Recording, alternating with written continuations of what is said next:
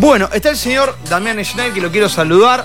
Gracias por venir. Doctor, que saludarte sí. No te gusta eso. No, eh, Viste que todo bien el doctor, eh, el abogado. ¿eh? Entonces hay, hay que estudiar para ser doctor. Hay que estudiar un poquito más. Muy bien, me Es gusta ese detalle porque lo primero que hace un abogado Se mal presenta. Bueno, Sí. ¿Todo bien? Un gusto estar, bien, Juan, bien, Dami, querido, bien, más allá de por la broma. No, gracias a vos. Eh, la verdad que hace bastante tiempo queríamos charlar con vos, pero bueno, los viajes ¿eh? Es Sí. una buena señal, ¿no? De lo, de lo que ha sido eh, este año que todavía no terminó, todavía recién pasó la mitad. Recién pasó la mitad. Obviamente que cuesta, pero yo estoy agradecido por toda la competencia que tuve, porque Sí. de no haber sido por eso, creo que principalmente lo que se ve en el M20 no, se- no, se- no se hubiese dado así, porque bueno, eh, el rodaje de todos los fines de semana, del 4 de febrero al 20 de julio, Claro. eh, te hace entrar en ritmo, es como un jugador igual. Así que sí, eh, pero bueno, ahora obviamente como viene el Mundial, la carga mía baja porque Claro. no hay rugby internacional, pero bueno, va a haber torneos nacionales, como ya sabes vos, Sí, así claro. que vamos a estar en movimiento, pero bueno, yendo y volviendo a casa, que es lo importante. Bueno, eh, te quedás, hacemos la primera pausa, ya te presentamos y después nos metemos en la charla. Tengo muchas cosas para preguntarte. Voy a preguntarte de algunos nombres también. Epa, No sé si te vas a no sé, no sé si te va a poder Sí, responder. Hay gente amiga, hay gente amiga, hay gente amiga. Ah, Así bueno, que sí. Eh, te quedás un ratito, eh, disfrutamos un café, unas masitas que hemos contribuido por algo. por menos por sobre todo. Ahí está, muy bien, dale. Eh, hablamos un poco de lo que ha sido este 2023. ¿Cuántos años ya en el plano internacional, Dami, ya? Y yo arranqué, el primer viaje mío fue en el 2015, que fue el, sí, hace rato, el, el Junior World Trophy que fue Claro, en Portugal. Esa fue sí. la primera designación y bueno, a partir de ahí, eh, bueno, fue un poquito de Nations Cup, la America's Championship que se jugaba en su Sí, momento. señor, me acuerdo. Y bueno, después los cinco años eternos del Seven con la pandemia de por medio. Y bueno, ya desde hace dos años, ya de lleno en el 15, en todo lo que es el M20 de World Rugby, que, que bueno, hace desde el año pasado que bueno, tuve participación en el Seis Naciones Menores Sí, de sí, 20, señor. este año de vuelta, Summer Series el año pasado y ahora Final. el Mundial. El Mundial, nada más y nada menos, y final, eh, que fue importante. Eh, o sea que ya tenemos ocho años dando vueltas. Mm, Ni me quiero imaginar que son esos pasaportes, ¿no? uf, hay dos. Ya tenés dos, ya tuviste Ahora que no renovar te lo escanean más, por, ahora es eh, todo por la máquina, entonces es más fácil. Claro, pasa y- Menos ello. Ahí está.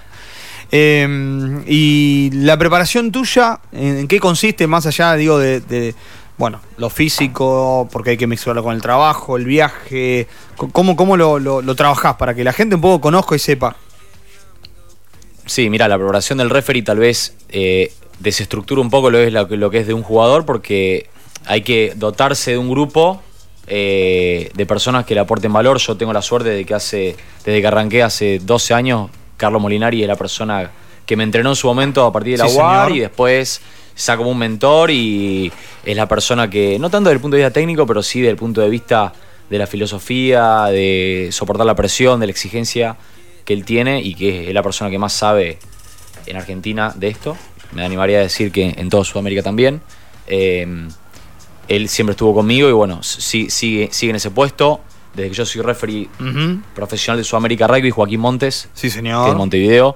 Él es mi entrenador desde Sí, el punto sí. de vista técnico y el manager mío, que se ocupa de, bueno, de armarme Todo. el cronograma, todo. Uy, todo, logística, cronograma, designaciones, eh, todo. Eh, y bueno, yo la preparación física, Guillermo Fantoni, Sí, señor. eh, que Guille, bueno, hace 12 años que, que viene dando eh, que hablar con, con la forma en que, en que me trata, que me entrena, que si- sin duda, sin gracias a él, yo no hubiese llegado hasta donde estoy, porque bueno, la parte física vos sabés muy bien que Sí, nosotros tenemos que correr más, casi más que un jugador A veces sí. y tenemos competencia todo el año, no cansamos nunca, así que bueno, eso es súper importante. Y la última parte, en, febrero empecé a hacer mindfulness con un instructor de Buenos Aires, Sí, señor. que está muy bueno. Sí, claro. La neurociencia aplicada al deporte. Ah, es fantástico. ¿Eh? Es fantástico. Es fantástico. Conozco muy bien el palio. sí. Es muy bueno. Así bueno, ahí te diría que es mi, Más a- mi red. ¿Y psicología? También.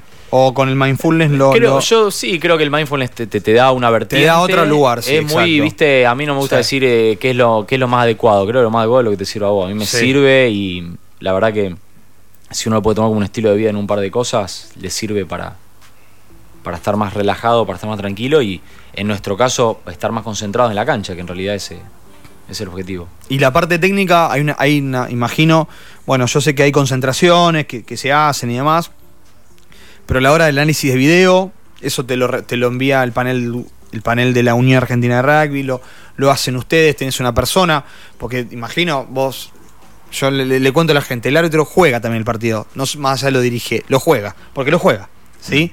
Digo, ¿cómo se trabaja eso también? ¿Te llega el video? Te, hay una, no sé, en el plano internacional, ¿cómo se hace? Eh, depende del torneo que uno vaya. En World Rugby, por ejemplo, cuando tuvimos el M26 Naciones o el Mundial Juvenil ahora, va un equipo de selectores y de evaluadores de diferentes países con nosotros. Perfecto. Y son quienes nos encargan de evaluar en el partido entero, desde las decisiones que tomamos, lo que no tomamos, Bien. todos los penales, todos los free kick, decisiones de alto impacto que llámense tarjeta o decisiones de ingol. Sí. Y ellos te evalúan de una manera muy rigurosa. Se descomprime el partido y el análisis de un partido dura casi tres horas, básicamente. Sí, claro, me imagino. Eh, entonces uno hace su, su evaluación, después te reunís con él y después se carga una plataforma que se llama AMS, que World Rugby hoy tiene todas las competencias del mundo, están ahí. Y World Rugby lo usa como algo muy público y algo muy transparente. Entonces el que dirige un partido en Japón, en Sudáfrica, Sí, tiene acceso tiene a lo que vemos acá en Argentina. Es fantástico. Muy bueno. Cuando estamos en el nivel local, obviamente tal vez es un poco más artesanal, pero la evaluación en sí se hace igual. Joaquín Montes, que es el- mi entrenador, ve todos mis partidos y yo tengo un seguimiento a lo largo del año con él, donde él me va viendo todo. Y junto con Carlos también eh, vemos desde la parte del detalle de la comunicación, la imagen, el lenguaje corporal, eh, un montón de cosas que cuando uno está expuesto en televisión, tal vez se más visible, vos lo sabes. Sí, digamos, eso está bueno también. eh, y, bueno, es algo que por ahí he charlado con otros árbitros, ¿no? ¿Viste?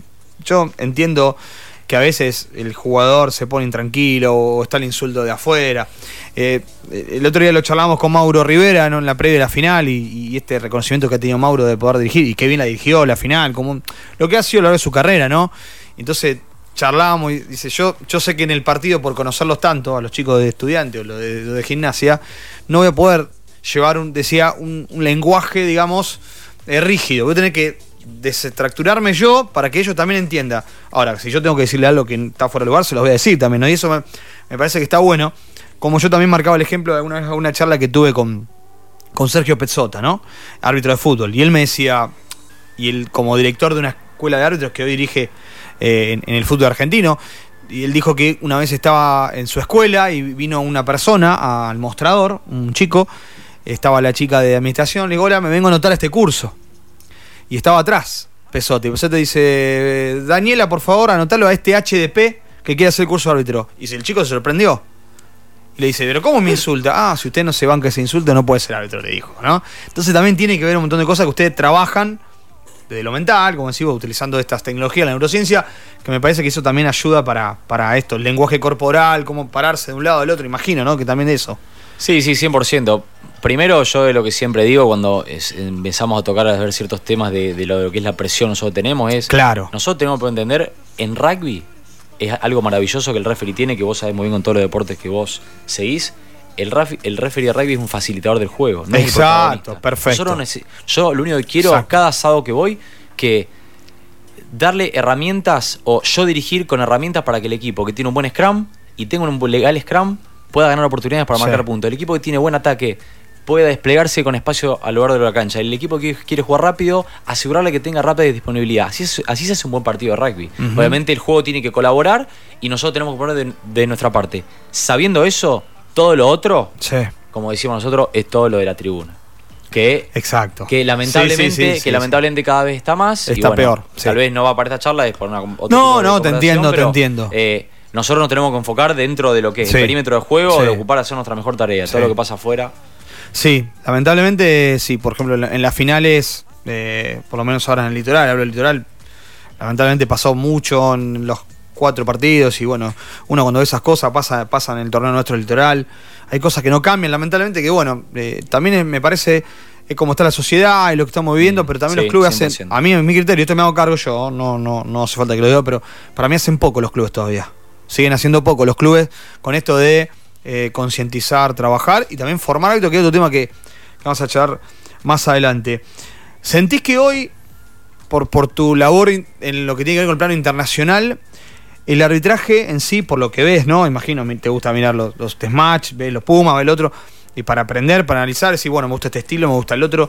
Pensé que hoy el, arbitraje está un poco en el ojo de la tormenta en la previa de un mundial que se viene ahora, digo, ves declaraciones de Agustín Pichot, ves declaraciones del entrenador de Australia, ves declaraciones del otro día del de, mm, capitán de los All Blacks, digo, eh, como que el arbitraje hoy, más allá de lo que pasa en, cancha, también está en el tema escritorio, ¿no? Como lo ha pasado estos días con Farrell o con otros jugadores, inclusive casi Magia se queda fuera de, este caso de, los primeros partidos Pumas, ¿no? Digo, eh, ¿sienten eso también o lo charlas con otro colega o no?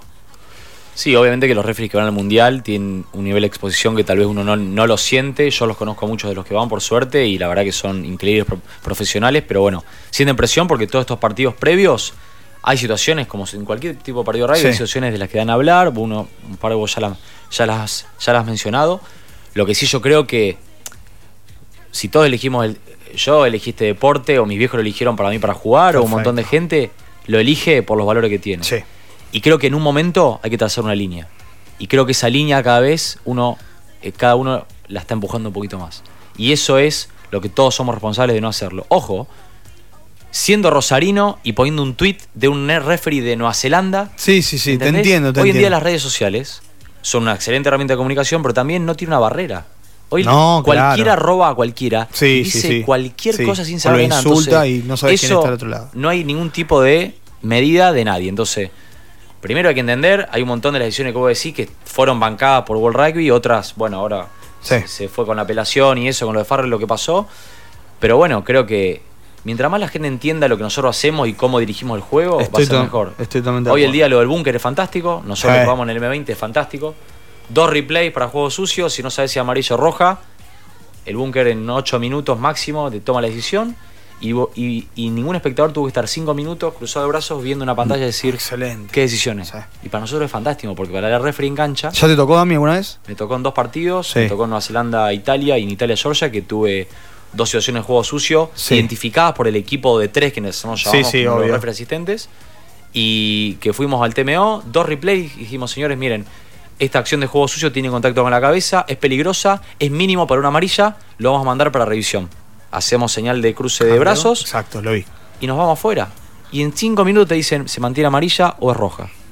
Obviamente, hace falta ojo halcón, hace falta un montón de cosas. Sí, sí, sí, te entiendo. Que están en otro nivel. Pero me refiero, para el, para, el, para el juego doméstico nuestro, creo que estamos muy en el ojo de la tormenta. Creo que se, está bien que se nos analice, pero también hay órganos que se nos analizan nosotros que hay que respetar los procesos. Sí, sí, sí, no. Aparte, viste, cualquiera hoy te, que se entiende, te chupa un video, te lo edita y te lo sube y lo edita como, como que se entiende la gente, le gustó a él o se le canta, ¿no? Que es la, palabra que, encajaría, digo. Y eso también un poco. Pero yo estoy viendo esto y cuando ya hay algunas declaraciones que, que empiezan, no digo presionar, pero viste, cuando ya tipo que están allá arriba, hasta inclusive hablan de árbitros, no sé, en una zelandía hablar de sus propios árbitros, ya. No sé, me hace ruido como que también eh, hay otra cosa que a lo mejor uno no conoce y que, y que bueno, también que lo, a lo mejor los perjudica a ustedes también, ¿no? Desde adentro, ¿no? A eso voy. Mira, a mí lo que más a, mí lo que más tristeza me da es nosotros por suerte tenemos muchas herramientas, como yo te dije antes, para sobrellevar la presión. No digo que esté bien lo que hacen, pero digo, nosotros tenemos herramientas para seguir. Pero el chico que recién arranca está dirigiendo M14 M15 ve lo que le pasó a, a Ben O'Keefe en la final Super Rugby y el pibe no quiere dirigir más, ¿me entendés? Y si le pasa a Ben O'Keefe, ¿a mí qué me puede pasar? Esa es la, esa es la, ahí es donde el rugby pierde. Ahí el rugby pierde. Y ahí volvemos. ¿Por qué no hay referees? ¿Por qué siempre dirigen los mismos? Sí. Entonces, realmente es un tema de discusión muy profundo que hay que sentarse a hablarlo. Eh, nosotros vamos a ir siempre haciendo. A ver, y tampoco es nosotros el juego, es uno mismo. Es uno mismo. Estamos todos en la misma. estamos todos en la misma bolsa. Ojalá se puedan seguir dando conversaciones para que se mejore. Bueno, me están llegando unos mensajes que puedo leer eh, a, mi, celular personal, nada de saludo, que nos están escuchando. Eh, y, bueno, y está bastante interesante la charla. El año ha sido, has tenido todo. Repasá un poquito, hacemos un resumen de lo que ha sido el año desde enero, que sé que estabas en la pileta, y enseguida hubo que viajar por todo el mundo.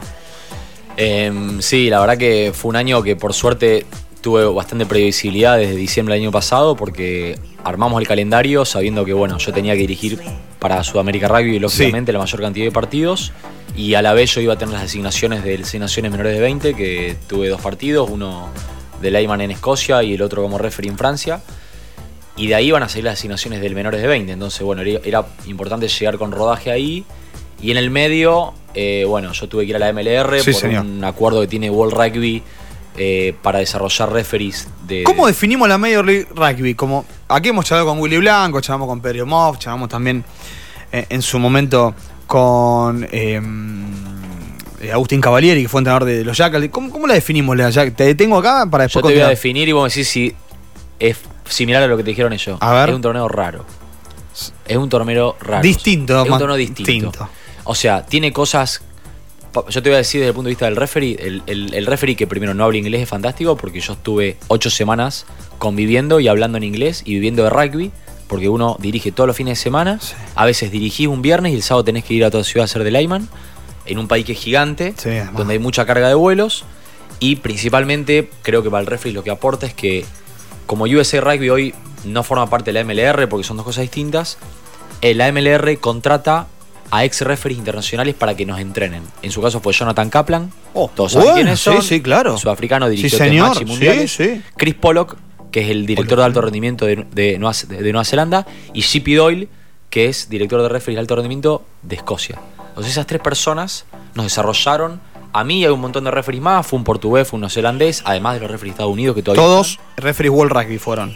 fuéramos tres referees marcados por World Rugby y después vamos como a colaborar, pero nosotros nos entrenan allá. Sí, claro. Y volvemos con un reporte y decir, bueno, cuáles fueron tus fortalezas y tus debilidades para tu, la temporada que viene, qué es lo que esperamos de vos. Bueno, que mejores tu entendimiento del breakdown, que mejores tu Claro. escalada de sanciones en el scrum o, o lo que sea. Entonces está bueno porque es un plan. Muy bueno. Eso fue hasta abril, después yo dirigí Super Rugby América Sí. hasta sus últimas instancias. Lindo torneo Sur. ¿eh? Se ha vuelto la SLAR. Ahora Decime a la la, ex SLAR.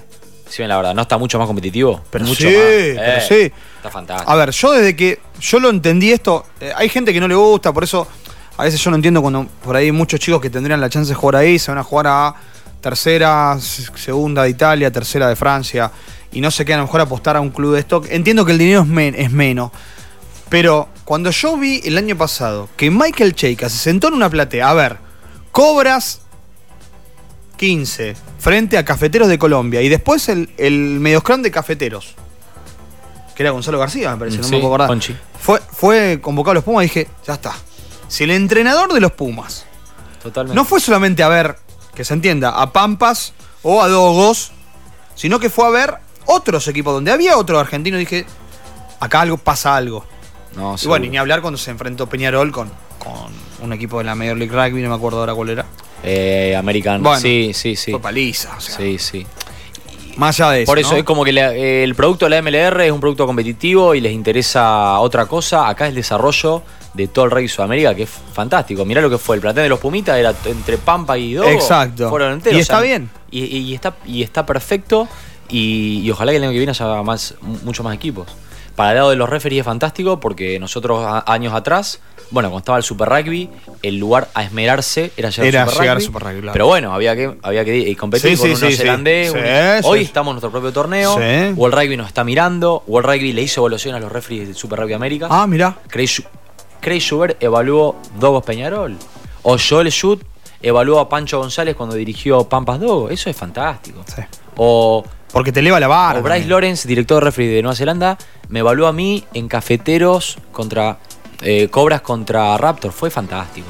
¿entendés? Entonces eso nos están mirando, Sí. estamos creciendo y creo que el producto en sí cada vez mejor. Nosotros Sí. queremos Juanpi como referee, lo único que queremos es que la pelota salga rápida del rack, mucho espacio y el menor tiempo de reseteo en los scrum Sí. y en los line-out. Si eso, si nosotros cumplimos esas tres cosas, la tarea nosotros hacia el Super Rugby América fue cumplida. Sí, sí, claro. Creo que estamos Pero se vio, yo he visto partidos, no, no insisto, no de dos, sino también ni de Pampa, de otro equipo, y la verdad que ha crecido. Vos ves allá, Mm. eh, los Teros se van con un equipo eh, que ya le puede hacer partido a cualquiera. eh, ves el Seven de los Teros, que también hay chicos jugando, crece. Ah. Chile, está bien, es su primer mundial, va, va de a poco, pero creo que le va a ayudar Es mucho. que Chile no sé si hubiese llegado donde llegó de no ser, de Por haber ser. estado en la, en la En SLAR, la- tener competencia seis meses con Sí. el mismo plantel de jugadores. Yo esos jugadores de Chile yo los veía cuando iba al CN de Viña, después no los veía más hasta el verano que viene. Claro. Es fantástico, para Chile fue una revolución, ahora están haciendo un estadio gigante en Sí. Santiago, Sí. que va a ser como el Charrúa. Eso es hermoso, la verdad es todo lo que tienen los grandes países que ojalá que nosotros a poco lo podamos a- a te- empezar a tener acá. Bueno, nos quedamos con la Super Rugby América y después Nos fuimos al M20 Sí. en Sudáfrica, la rompiste toda ahí. estuvo bueno. la rompiste Estuvo toda. bueno. Un poquito, se deja un poco al lado la humildad. No, estuvo bueno. lo más importante del M20 fue que creo que para el referee de rugby el M20 es el, el, sal- el trampolín para lo que viene, que es el, el Tier 1. Obviamente que no es referee Tier 1, sino primero uno entra como referee asistente, pero bueno, es el trampolín y creo que ahora eh, son, son seis meses de transición, pues hasta el año que viene, como no va a haber, no va a haber ventana de noviembre, No hay noviembre, exacto. hasta julio, hasta enero, febrero del año que viene No. no, vamos a tener competencia, pero bueno, creo que, que de mi parte yo llegué en un muy, muy buen nivel personal, nivel de maduración creo que está bueno, 30 años los cumplí Sí, allá, excelente. y creo que estuvo bueno ir al M20 y que te vaya bien está bueno porque eh, ya decir, yo llegué acá y llegué preparado. Lo, a mí nunca me gustó ir a un lugar, yo conté en el Seven, yo te soy honesto, yo no estaba preparado para ir al Seven. Y me costó, me costó dos años de, de adaptación, Sí. durísimo. Y bueno, hoy en día yo veía los pares míos que dirigían el M20, había un referee de la Premiership que dirige con 42.000 personas todos los fines de semana. Y nosotros dirigimos con, y nosotros competimos contra esos flacos. Sí, ¿entendés? sí, sí. Entonces, eso fue la satisfacción mía claro. personal y, y bueno, salió todo bien por suerte. En una época había intercambios. Creo que a Juaner le tocó una vez, a Juaner Silvestre le tocó ir a Francia, ¿no? Dirigía un equipo del top 14. Juaner le tocó, a Anselmi le tocó, a Pali de Luca le tocó, a mí me tocó ir a Japón en su Me momento. acuerdo, sí, es verdad. Estaría bueno que haya alguna cosita así, ¿no? Para, Sería para medirse un poco más, como decir, con, con más público en una cancha, con para, para ver otras cuestiones que a veces influyen, ¿no? En, en- con esto de la presión que vos decías, ¿no? 100%, 100%. Aparte, nosotros tenemos. El, el referee diferente de un jugador se hace con la exposición y el desafío de diferentes Perfecto. ambientes, diferentes. Eh, ir a dirigir a otro país donde tiene otra lengua, que no te entienden nada cuando vos hablas en, en inglés, que en, Jap- en Japón es así, porque salvo ahora, pero cuando yo fui no había tantos jugadores de Nueva Zelanda o de Australia. Eh, yo creo que, bueno, hoy con Sudamérica Rugby hay un proyecto grande para que eso se vuelva a hacer. La UAR está dentro de ese proyecto Sí. y espero que puedan hacerlo, no solo por mí, sino por todos los chicos que tienen Sí, ganas de aprender y que vengan. Es fantástico. Seguro. Yo he aprendido en esas experiencias un montón y no son viajes largos, son dos o tres semanas y volvés cargado de, de experiencias y de aprendizajes. Eh, Dami, eh, unas últimas eh, para, para ir cerrando y, agradecerte por haber venido. Eh, el rugby es un deporte precursor en cuanto a la inclusión de la tecnología, ¿no? Con el TMO, bueno, ahora está el bunker, hay un montón de cuestiones que se van a ir sumando, imagino. Vos antes hablabas de Ojo de Halcón, que creo que ya se está probando, se está Mm. pensando. Sí. Y acá en Argentina somos un país futbolero, ¿viste? ¿Cómo vos del otro lado ves al bar, por ejemplo? El bar en el fútbol, ¿no? En Argentina, porque afuera funciona una manera y acá funciona otro. Se está hablando acá que la tecnología que tiene el país es de la mejor de Sudamérica. Digo, ¿cómo, cómo- cómo lo ves? Porque hoy está, eh, todos los partidos hay problemas.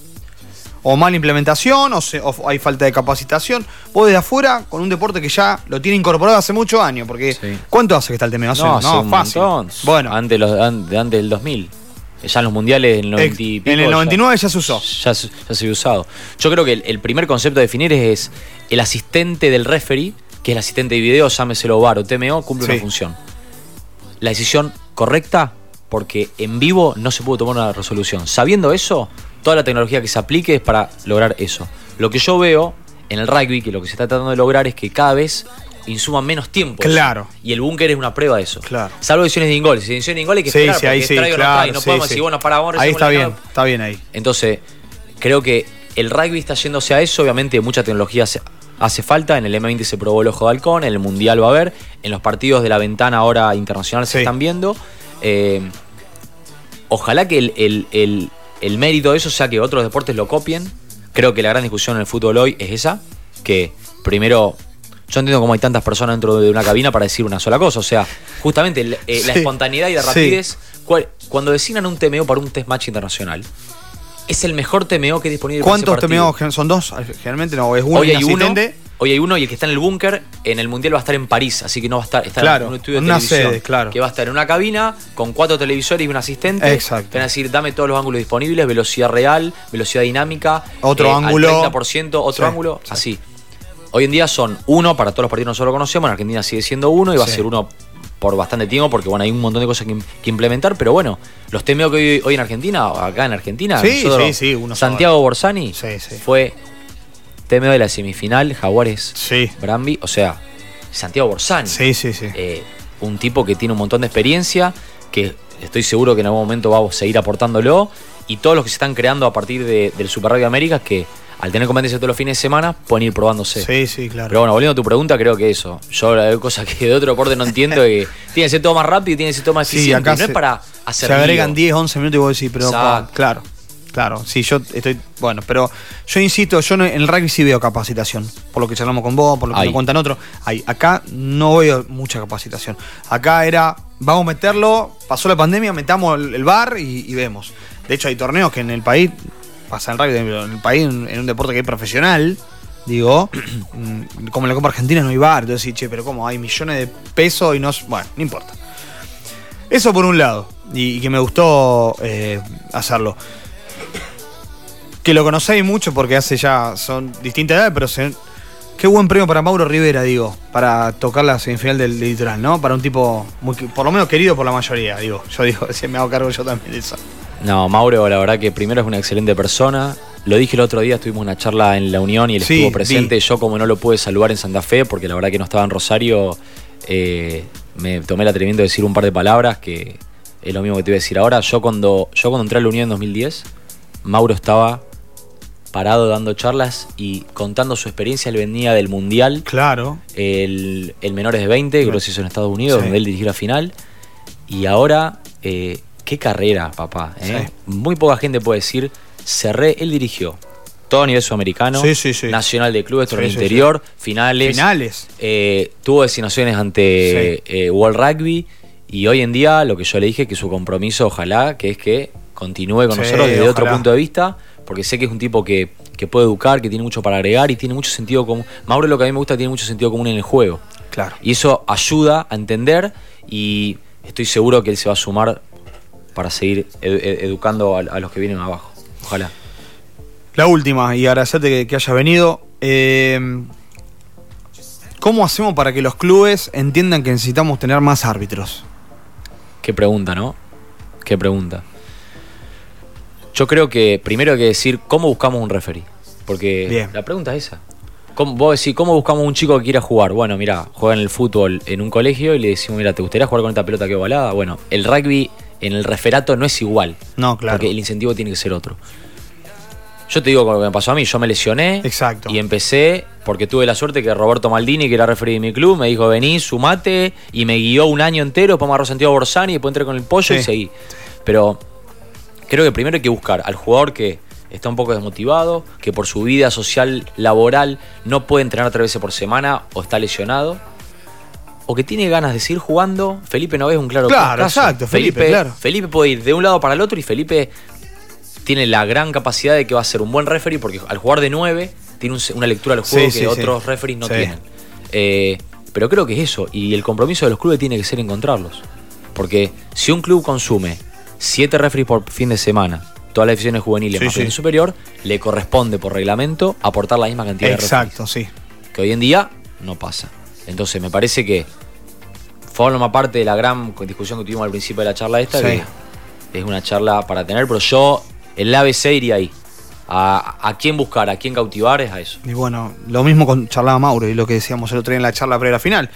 Eh, como digo, de Mauro Rivera, que decía lo mismo. O sea, es, es un trabajo que se tiene que hacer eh, también de- desde los clubes, porque son los clubes los que aportan, como dice Damián, a los referees, ¿no? Y, y creo que ahí hay un trabajo que a lo mejor siempre queda de lado, pero bueno, hay que hacerlo más allá de formar un jugador o contratar a un entrenador, sino que también hay que eh, trabajar para esto para que, que se entienda bien, no desaparezcan, porque hay veces faltan Inclusive me contaron otro día hasta.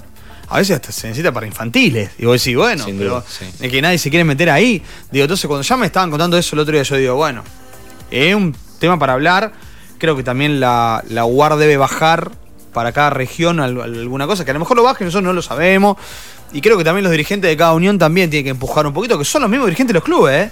Hoy está el Bocha González Franea como presidente, que tendrá su gente en el universitario, pero él viene de universitario, y, y Martín Vergara, y, y quien sea. Creo que va, va por ahí. Eh, nada más, agradecerte por el tiempo que nos regalaste hoy. La verdad que lo disfrutamos. Cuando tenés un ratito de tiempo, siempre te hace un huequito para venir con nosotros. Faltó el señor Olearo, tendrá que pagar alguna cosa. Y va, va ¿Eh? a tener que pagar al- sí, un asado mínimo, yo diría. Bien. Un asado que no está barato pagar un asado. no, no, pero bueno, debería- creo que lo puede hacer. Creo que lo puede hacer. Eh, porque bueno, es una ausencia injustificada. Sí. Aparte, ya vine enga- casi engañado porque yo Sí, pensé sí, que iba a haber dos personas del otro lado. No, mío no, y- no, no, no, pero bueno, hay una sola. Sin presión, Lichi, igual, ¿eh? Sin presión, sin presión. bueno, eh, bueno, y la última, eh, ahora sí. ¿Próximo viaje? Ya. El viernes me voy a Chile a hacer de Leyman en Temuco y bueno, ya después va a arrancar el torneo interior que termina en noviembre, así que bueno, por suerte vamos a tener También hay que viajar ahí, pero acá. Sí, acá por lo dentro, menos es, es, es- es- es- es mucho más simple, pero bueno, yo sé que hoy en día este es mi trabajo y estoy totalmente mentalizado que le tengo que hacer. ¿Al mundial vas a disfrutar? No. No, quiero estar acá. ¿Qué, querés? Quiero estar Todos acá. se quieren ir, querés estar acá. Yo quiero estar acá, yo Bien. quiero estar acá. Quiero estar Bien, en casa, perfecto. familia, amigos y bueno, Bien. ocuparme, ocuparme de de cosas acá. Así Ahí que está. bueno, ese es el plan. Gracias, Dami, por haber venido, ¿eh? Gracias a ustedes, Juanpi, siempre. Así que gracias por la invitación. Un gusto. Un lujazo que nos dimos con el señor Damián Snake, que nos representa a lo largo y a lo ancho del mundo de la mejor manera. Y es el, regalo que nos da Damián cada vez que le toca estar dentro de un campo de juego y afuera también por lo buena persona que es.